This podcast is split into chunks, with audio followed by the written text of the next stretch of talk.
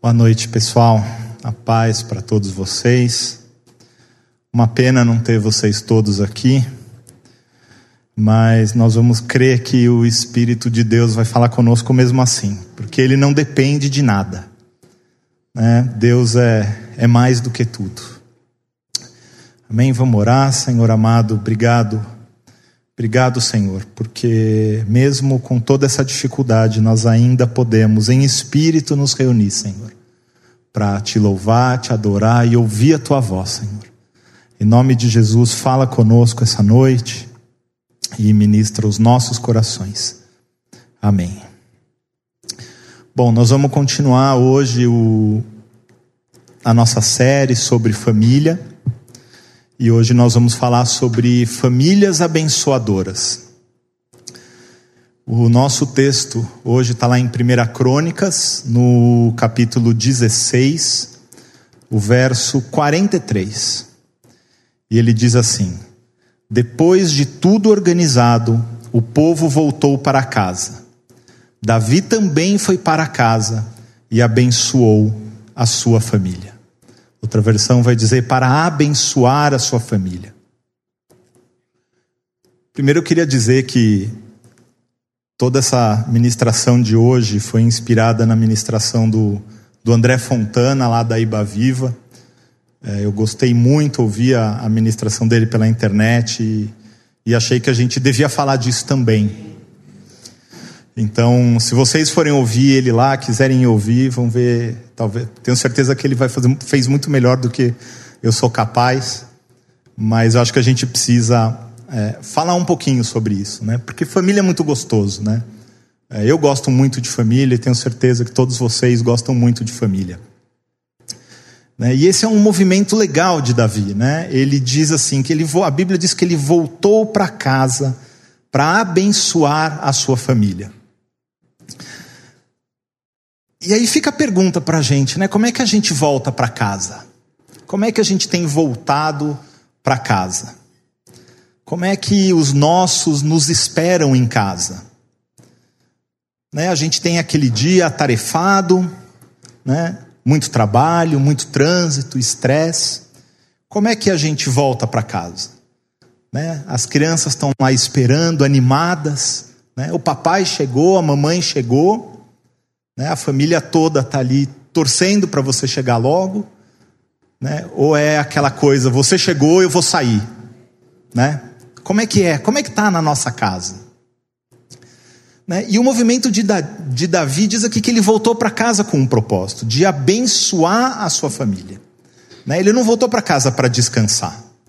Né? E se a gente olhar essa história toda aqui, né? Tem uma história aqui por trás desse movimento de Davi que começa alguns capítulos antes.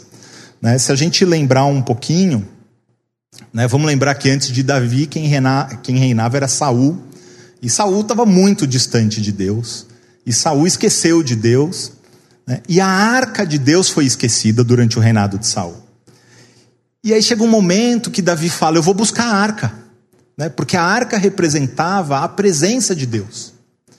Então ele diz: Eu vou buscar a arca. Mas ele fez de uma maneira meio descuidada, porque ele não seguiu aquilo que a Bíblia dizia. Lá no Pentateuco, lá no livro de Levítico, tem uma série de regras de como é que se lidava com a arca.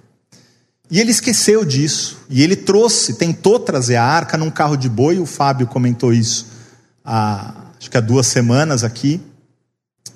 Né? E a arca, os bois, a Bíblia diz que os bois tropeçaram, a arca ia cair, Uzá foi lá segurar a arca e Deus matou ele.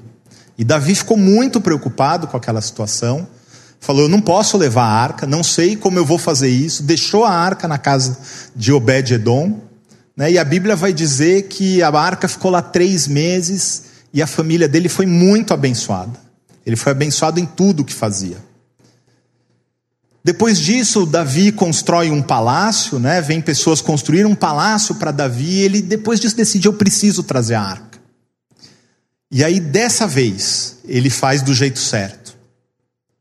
E a Bíblia vai dizer então que ele estabelece todas as regras. Ele chama os, os levitas e os sacerdotes, estabelece aqueles que iam à frente, aqueles que iam cantar, tocar, todas as tarefas relacionadas com a tenda.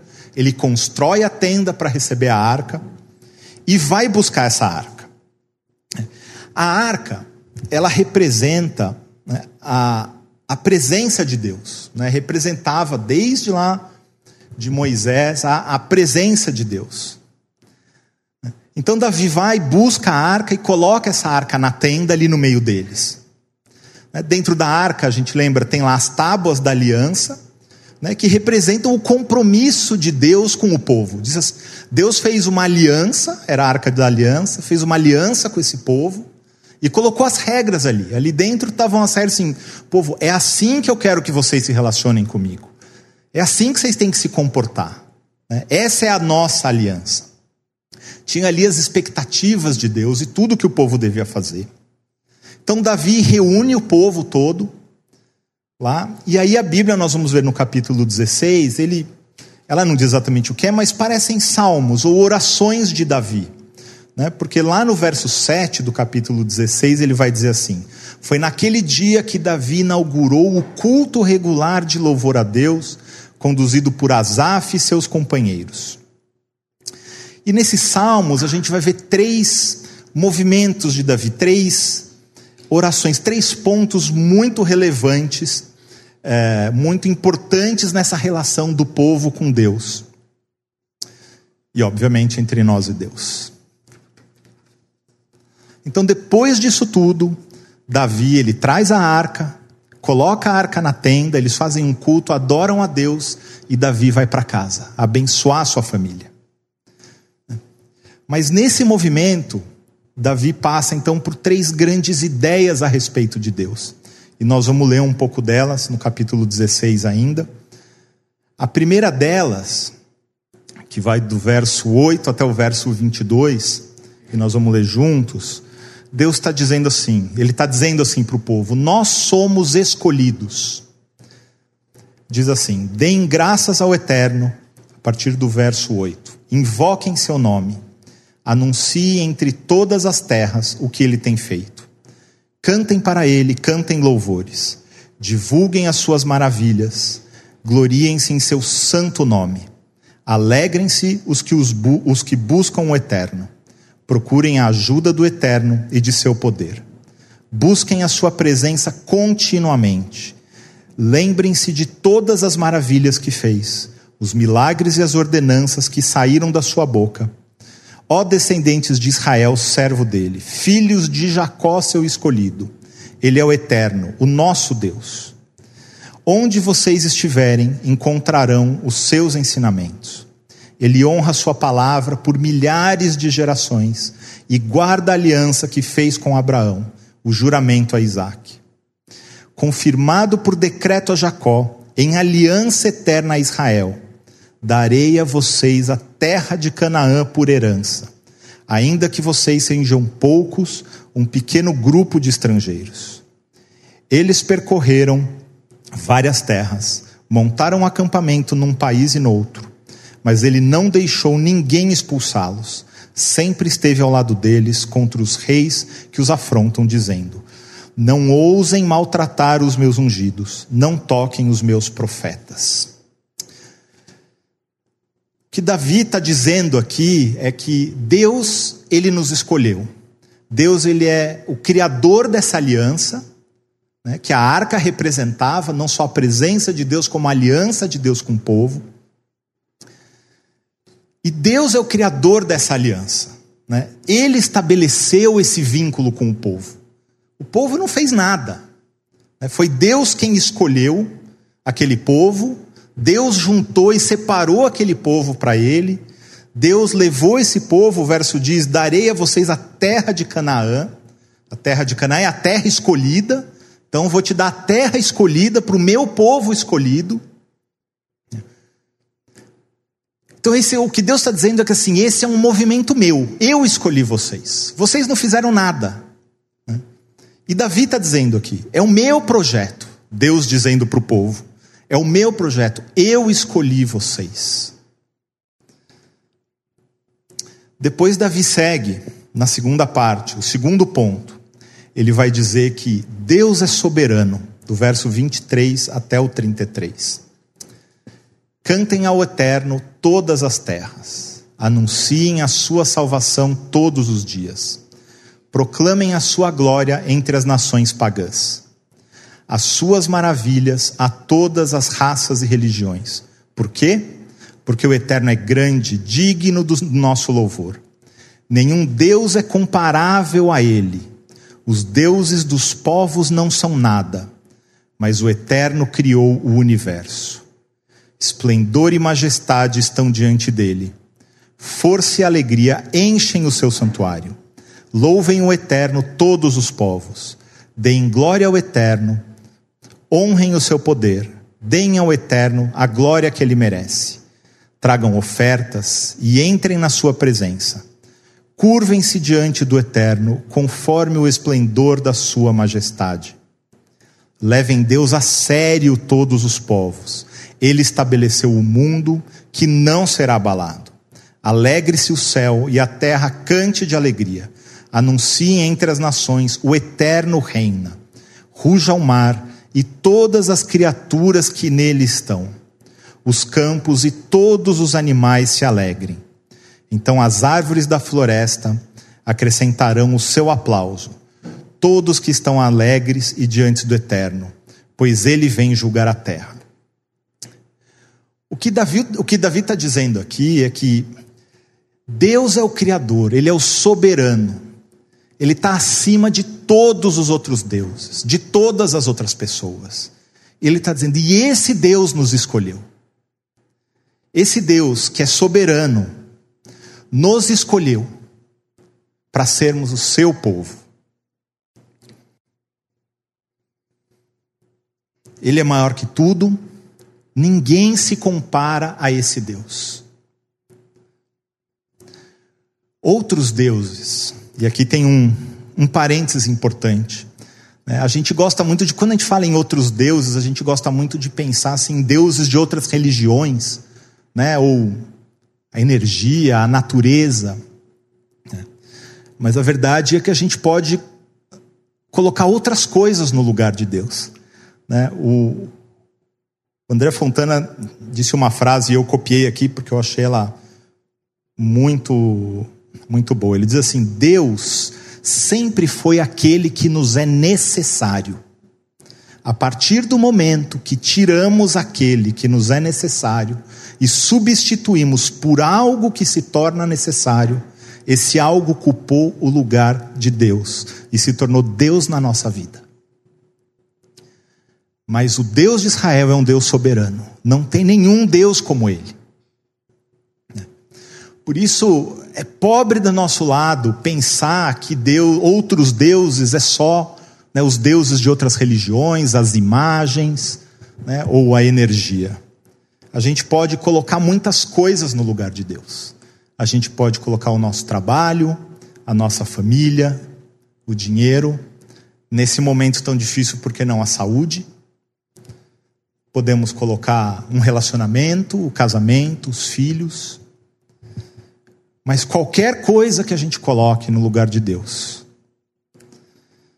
nos coloca numa posição muito ruim, porque Deus é soberano, Ele não divide o lugar dele com ninguém. Ninguém se compara a esse Deus. Ele é único e Ele é o único Deus verdadeiro. E é por isso que nos três primeiros mandamentos, né, eles dizem assim: o primeiro diz assim, não terás outros deuses além de mim. Deus está dizendo assim: olha, vocês só vão se relacionar comigo, porque eu sou o único Deus. Vocês não vão adorar outros deuses. Vocês não vão fazer imagens para você. Que aí vai para o segundo. Não farás para ti nenhum ídolo, nenhuma imagem de qualquer coisa porque se o primeiro mandamento é verdade e você não vai ter nenhum outro Deus, então você não pode fazer nada, colocar nada mais no lugar de Deus. Nada mais pode ocupar essa relação com Deus. Então você não vai criar imagens de outros deuses para você. Você não vai substituir Deus. E aí o terceiro mandamento diz: não tomarás em vão o nome do Senhor.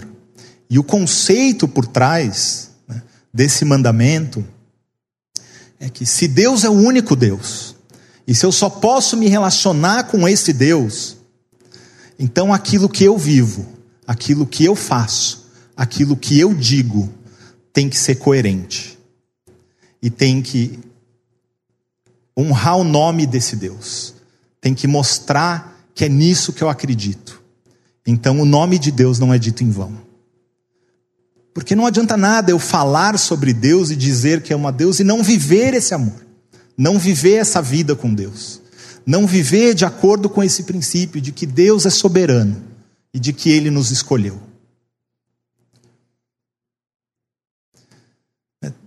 A Bíblia, você vê assim, em nenhum lugar na Bíblia ela tenta é, explicar ou justificar ou provar a existência de Deus. Né, a Bíblia diz, Deus diz assim, eu sou. Não é eu sou Deus, é eu sou, ponto. Né? Porque Deus é soberano, Ele está acima de tudo e de todos. Nada e ninguém é maior que Ele. Então, esse Deus que é soberano nos escolheu. Né? Ele está criando um povo que é dele. E aí vem o terceiro ponto de Davi, o terceiro movimento de Davi, que está nos versos de 34 a 36, que diz assim: Deem graças ao Eterno, pois Ele é bom, o seu amor dura para sempre. Digam: Salva-nos, Deus da nossa salvação. Reúne-nos e nos livra das nações pagãs, para que rendamos graça ao teu nome e tenhamos prazer no teu louvor. Bendito seja o Eterno, o Deus de Israel, de eternidade a eternidade. E aí, aqui, então todos responderam Amém. Louvem o Eterno. Então, o que Davi está dizendo é: esse Deus nos escolheu e ele é soberano, mas ele é bom. E o seu amor dura para sempre. Aqui é uma coisa engraçada, né? A gente trabalha muito, né? Nós seres humanos, homens e mulheres, né? A gente trabalha muito com o conceito da meritocracia, né? Quando eu faço a coisa certa, eu ganho, né? Quando meu filho obedece, ele merece. No trabalho, se você atinge a meta, você merece ganhar mais. Se não atinge a meta, ganha menos. Né? E o que Davi está dizendo é que esse Deus não. Esse Deus ele trabalha em uma categoria diferente. Né? Esse Deus ele não diz assim, olha, eu te escolhi, sou soberano, agora cumpre a minha lei, porque senão, ó, não. Ele está dizendo: Deus é bom e o seu amor dura para sempre. Deus é diferente da gente. Né? O que Deus está dizendo é: todo esse movimento é meu, eu escolhi vocês, eu sou soberano, e o meu amor dura para sempre, eu sou bom com vocês. Por isso a gente tem que mudar a nossa relação com Deus. Né? Quanta gente já não. A gente já não ouviu, ou já não disse assim, não, puxa, acho que Deus está me castigando. Perdi o emprego, Deus está bravo comigo. Fiquei doente, acho que eu estou em pecado. Mas Deus não é assim. Deus é bom. E o amor dele dura para sempre. Ele não trabalha nessa mesma condição que nós trabalhamos. Até porque, se fosse para trabalhar na condição do mérito, nenhum de nós teríamos mérito nenhum. Porque se nós tivéssemos, Jesus não precisaria ter morrido por nós. Mas a Bíblia diz que Deus olhou o mundo e não tinha um justo sequer. Nenhum. Nenhum de nós tínhamos mérito. Então Deus Deus está no movimento contrário. Ele vem na contramão desse movimento da meritocracia. Então o que Davi está dizendo é isso: olha, a gente trabalhou muito, a gente construiu essa tenda, Davi estabeleceu as atividades de cada um, quem iria cantar e ministrar e tocar cada instrumento e servir. Colocaram a arca no lugar e Davi está dizendo: Nós somos escolhidos por um Deus que é soberano e que é bom. Entenderam isso, povo? Então, agora, depois de tudo isso organizado, volta para casa. E a Bíblia diz que o povo voltou para casa. E Davi também foi para casa e abençoou a sua família. E por que que Davi podia voltar para casa e abençoar a família? Né? O que, que é abençoar a família? Né? Será que é ajudar em casa? Né? Será que Davi acordava mais cedo que todo mundo passava o café, punha a mesa do café da manhã, aí acordava as crianças, punha o uniforme, dava café, colocava na perua para a escola, fazia o almoço depois, arrumava a cama. Né? Será que é isso? Será que é por isso? Será que é isso que o que, que Davi fazia? O que que Davi fez? Por que, que ele podia voltar para casa e abençoar a família dele?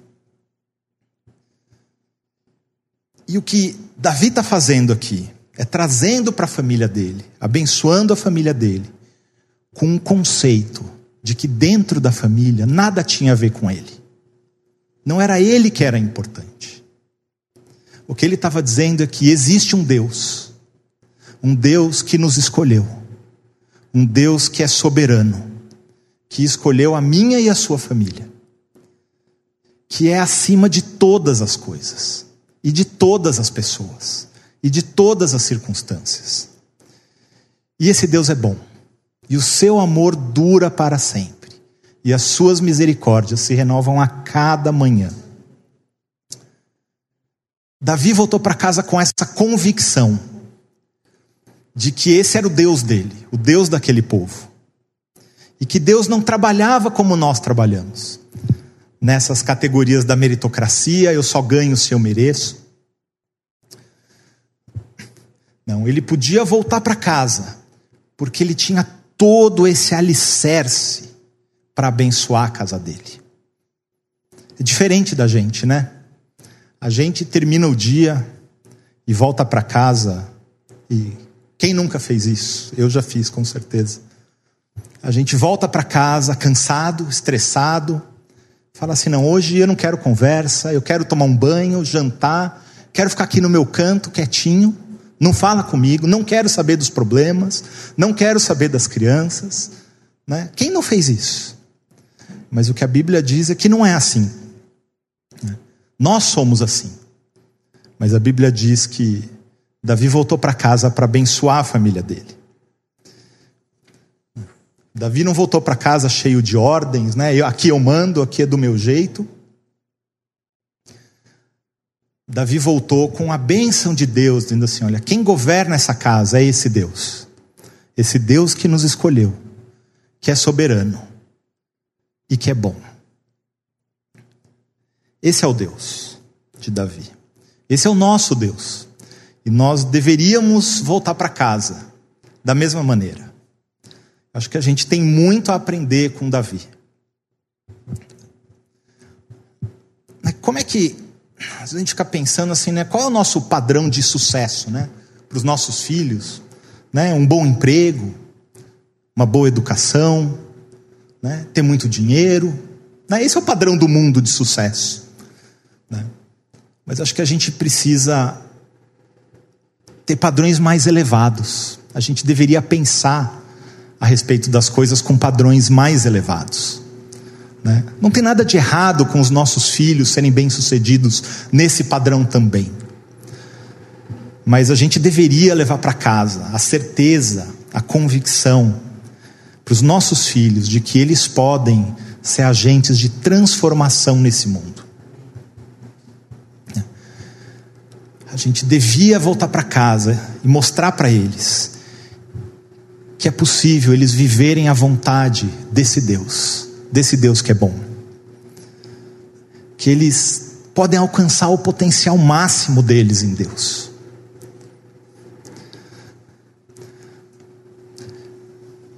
Educação, formação, comportamento. É lógico que a gente quer que os nossos filhos se comportem bem, né, trabalho, mas o conceito é muito maior, é muito mais elevado do que isso. Esse é um conceito raso, né, é o conceito desse mundo de sucesso. Mas o conceito da Bíblia não é esse. O conceito da Bíblia é que Deus nos escolheu. E por isso a gente pode ir muito além. E por isso a gente pode transformar esse mundo. A gente pode mostrar para os nossos filhos assim: filho, você não vai concorrer com todos os outros desse mundo, porque você não está nessa categoria. Né? Você é alguém que pode mudar o mundo ao seu redor. Você pode fazer essa diferença, nós podemos fazer, mas nós deveríamos criar os nossos filhos, colocar isso para eles, que eles podem ser muito mais do que só esse sucesso do mundo. A gente podia dizer assim: olha, filho, nesse mundo, essa sociedade tão deturpada, você pode dar o seu potencial máximo. Você pode desenvolver as suas melhores habilidades em prol dos objetivos de Deus e do reino de Deus. Não se esqueça nunca, filho, que mesmo nas piores situações, foi Deus quem nos escolheu. E Ele é soberano. E Ele é bom. E o seu amor dura para sempre. Não importa onde a gente está. Não importa a situação. A gente sempre pode ser um canal da benção de Deus. E a gente deveria abençoar a nossa casa assim. Paulo, ao falar aos, aos Filipenses, no capítulo 2,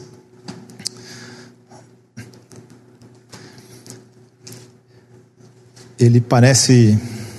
Ele dá algumas características, né? e é óbvio, ele está falando do cristianismo, mas a gente pode olhar isso aqui no contexto da família. Né? Em Filipenses 2, né? tem algumas características de famílias abençoadoras aqui. Né? O verso 1 diz assim: Se vocês receberam algo bom por seguir a Cristo, se o amor dele fez alguma diferença na vida de vocês, se estar numa comunidade do Espírito significa algo para vocês, se vocês têm um coração, se vocês se importam uns com os outros, né?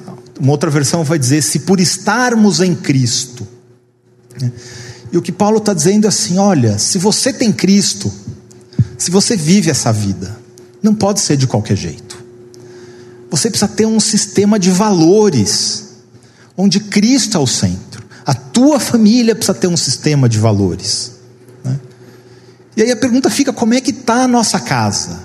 Né? Quais são as regras que direcionam a nossa casa? Como é que a gente decide as coisas?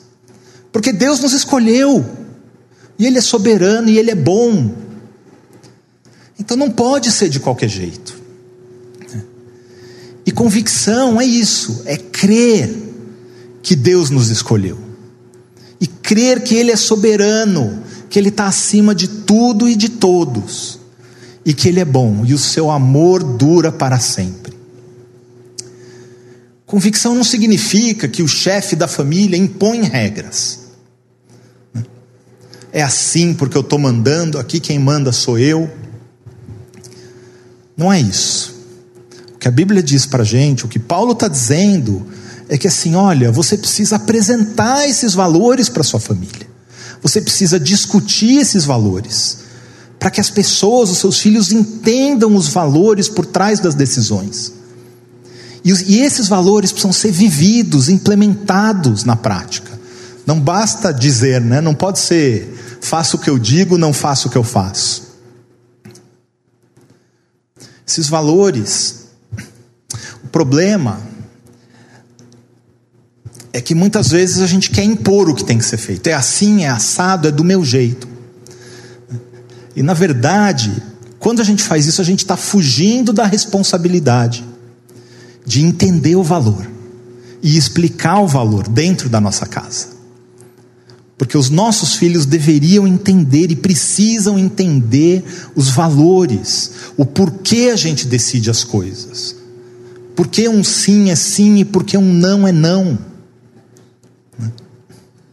O Salmo 78, versos 5 e 6 diz assim: né, Ele decretou estatutos para Jacó e em Israel estabeleceu a lei e ordenou aos nossos antepassados que a ensinassem aos seus filhos, de modo que a geração seguinte a conhecesse, e também os filhos que ainda nasci, nasceriam, e eles, por sua vez, contassem aos seus próprios filhos.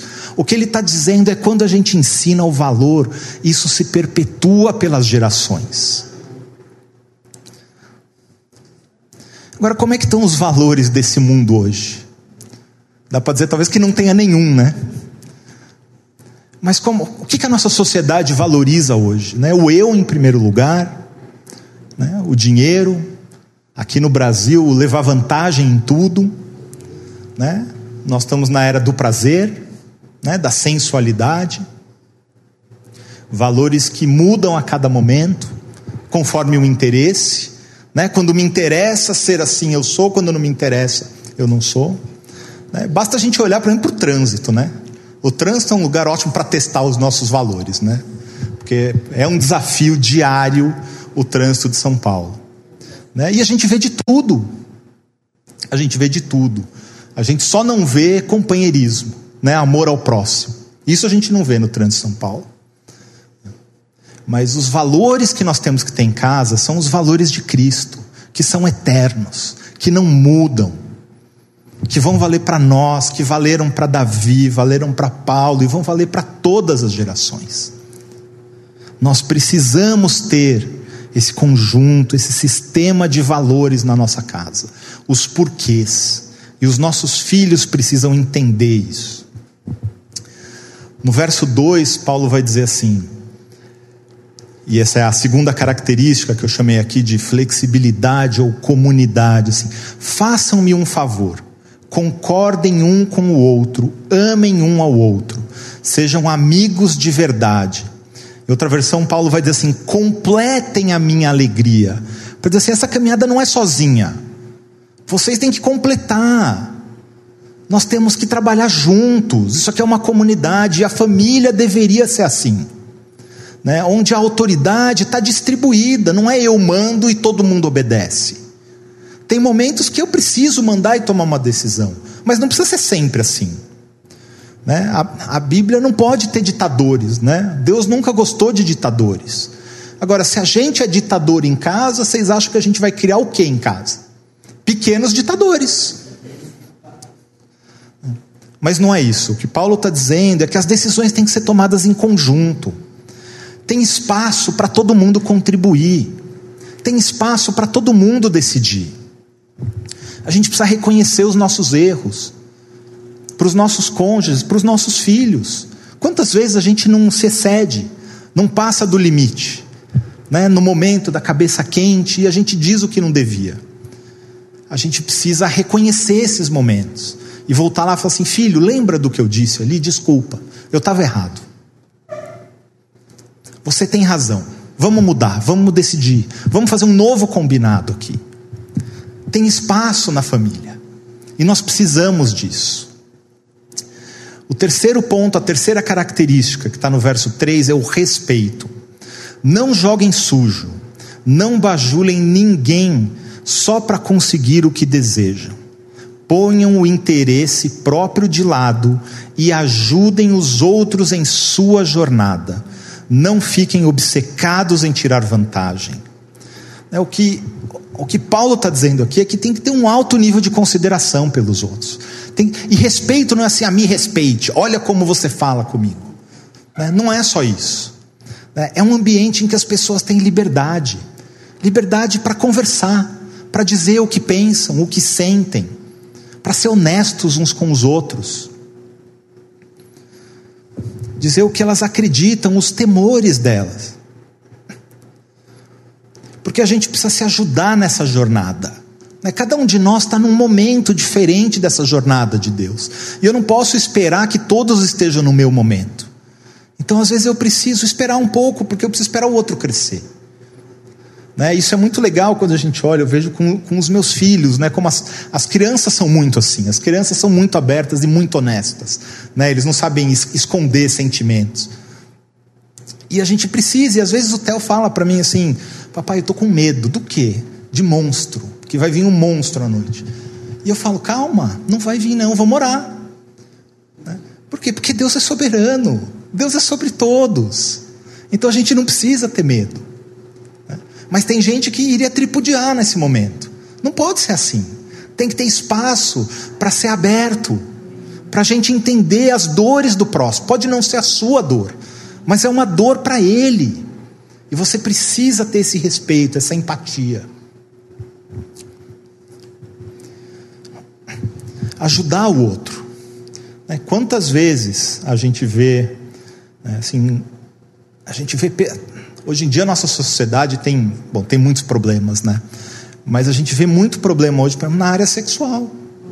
Né? Quantos pais estão ensinando os filhos sobre isso?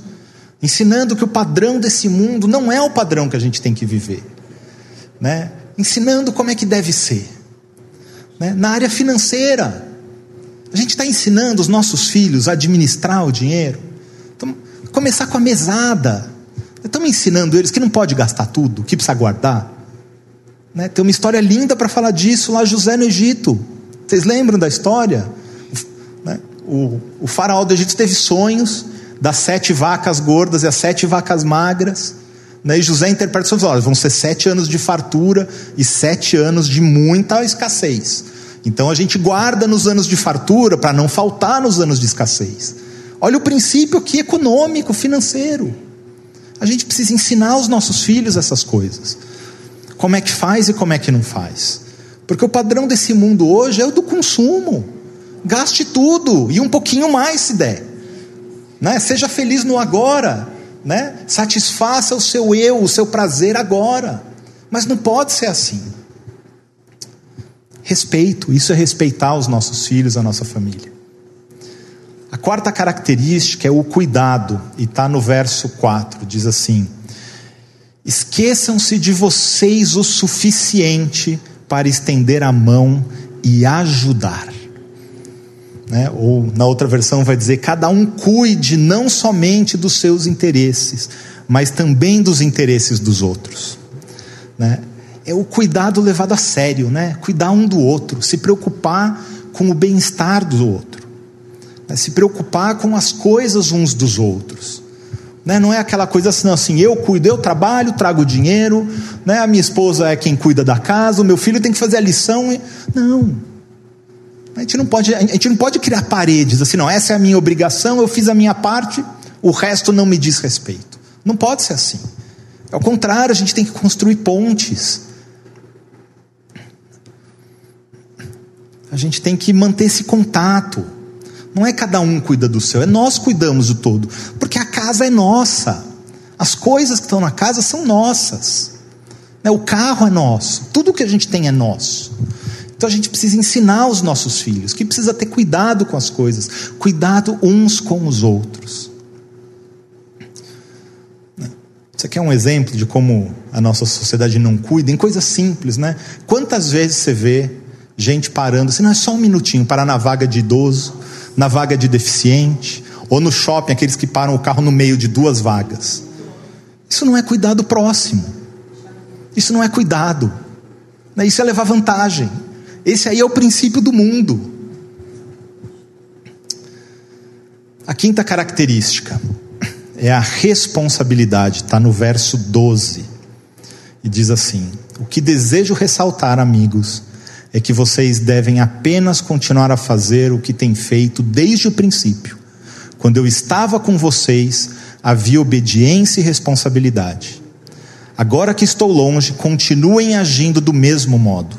Melhor ainda, redobrem os esforços, sejam fortes, vivam a salvação, mantendo a reverência e a sensibilidade para com Deus. O que Paulo está dizendo é que na família todo mundo tem que ter responsabilidade, não pode ser só de um. Ele está dizendo: olha, a gente tem que ser muito responsável porque não tem quem fique cobrando, mas a gente precisa criar essa responsabilidade dentro da família. Né? Quantas vezes a gente vê os pais transferindo responsabilidade para os outros? Né? Para a babá, para a escola, para a classinha aqui da igreja. Então, não, quem educa meus filhos é a escola, eu não preciso educar, não preciso estudar com ele. Não, quem ensina a Bíblia para o meu filho é a igreja, não sou eu que. Responsabilidade. A gente nunca teve, quando você vai nas empresas, você ouve muito, e eu trabalho em empresa, né? Fala-se muito que essa geração mais jovem é uma geração que demora muito para assumir compromissos e responsabilidades e desiste muito fácil. E a gente fica falando, poxa, essa é uma geração ruim. Não, a geração ruim é a nossa, que não está ensinando as crianças a ter responsabilidade. Quantas crianças não têm responsabilidade nenhuma dentro de casa? Não arrumam nem os próprios brinquedos, não ajudam nas tarefas de casa a gente precisa criar responsabilidade para os nossos filhos.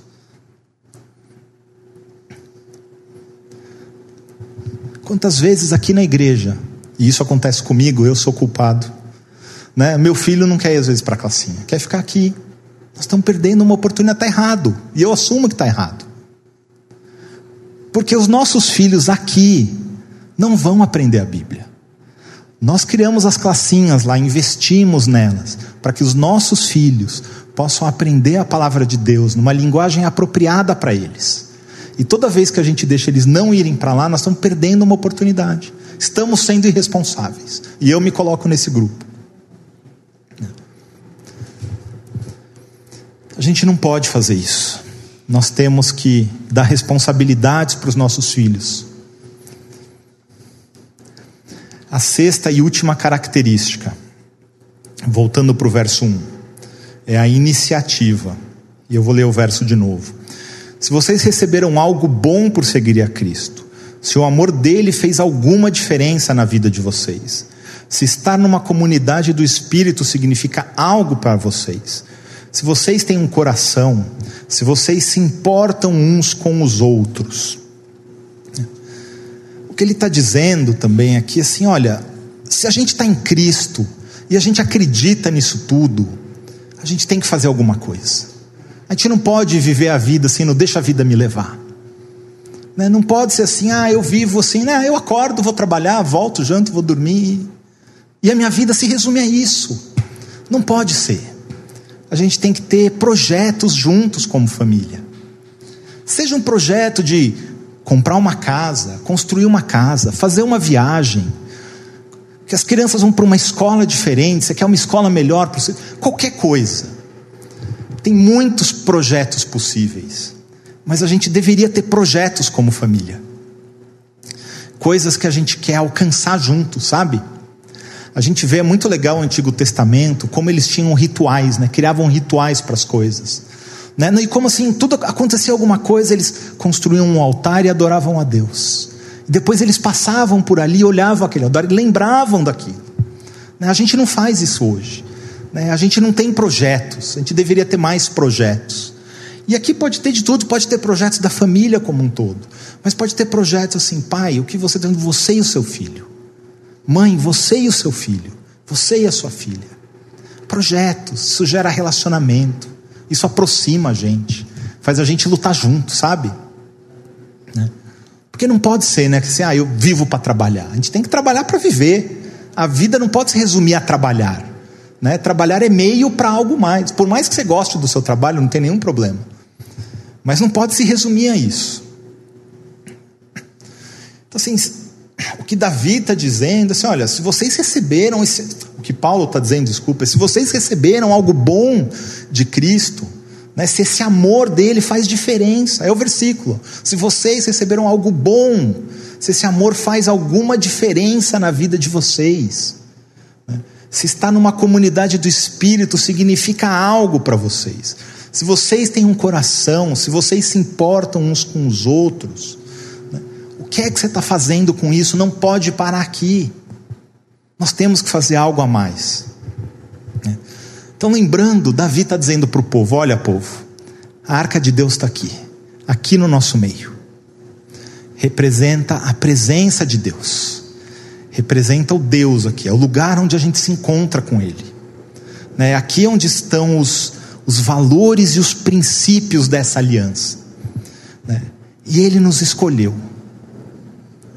Ele é soberano, porque Ele é o único Deus, não tem outro. E esse Deus é um Deus de amor, e esse amor dura para sempre, e a Sua misericórdia se renova a cada manhã. E esse Deus é bom. Glória a Deus por isso. Por isso a gente pode passar nossa vida limpo, a gente precisa fazer isso. Né? Olhar para essas características e dizer assim: olha, nessa convicção, quer dizer, eu sei em quem eu tenho crido, né? eu tenho esse sistema de valores. Né? Será que eu tenho feito um bom trabalho aqui? Né? Eu vivo nesse ambiente de comunidade em casa, onde todos têm voz, onde não tem espaço para um ditador, né? onde há respeito uns pelos outros e liberdade para a gente ser honesto, onde uns cuidam dos outros, onde as responsabilidades são divididas e cada um pode contribuir para o todo, e onde nós temos projetos e objetivos. A gente tem que se olhar e ver quem a gente realmente é, né? como é que a gente está nessas características. Né? Será que a gente está indo bem ou será que a gente está vendo assim uma fantasia, né? Tô achando que está tudo bem, tô achando que tô abafando e na verdade minha família está um fiasco. Isso não quer dizer que não vai ter problema na nossa família. A família de Davi deu muito problema, né? A começar pelo próprio Davi, né? Mas isso não quer dizer que a gente não deva buscar isso. Porque Davi voltou para casa para abençoar a sua família. E o meu desejo é que você possa voltar para sua casa para abençoar a sua família como Davi fez. Amém? Que Deus nos abençoe, que nós tenhamos uma boa semana, que Deus nos guarde, nos proteja, em nome de Jesus. Amém. Senhor, eh, nós te agradecemos, te agradecemos porque a família é o teu sonho, Deus. O Senhor sonhou a família para nós. Quando o Senhor nos escolheu, o Senhor disse: o homem e a mulher vão se unir e vão formar uma família. Esse é o teu sonho para nós. Nós te louvamos, Deus, porque podemos confiar em Ti, porque podemos crer que o Senhor nos escolheu e que nós podemos descansar em Ti, Senhor, porque o Senhor é soberano, porque o Senhor está acima de tudo e de todos, e por isso a gente não precisa se preocupar, a gente não precisa temer o dia mal.